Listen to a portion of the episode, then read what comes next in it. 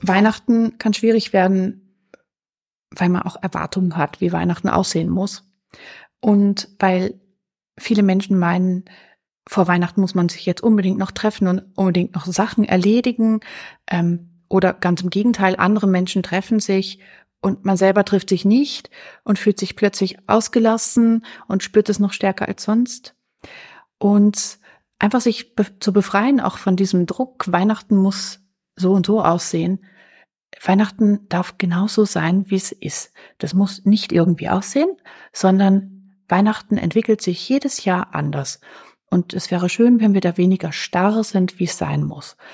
Und wenn mich was belastet, dann kann ich mir Unterstützung holen, kann ich mit Freunden reden, kann ich was unternehmen, was mir gut tut, kann ich mich an mein Netzwerk wenden und wenn da mal keiner erreichbar ist, vielleicht die Telefonseelsorge unter der 142 anrufen oder im Internet bei www.telefonseelsorge.at in den Chat einsteigen und ja, da einfach reden und ansonsten Weihnachten einfach Weihnachten sein lassen.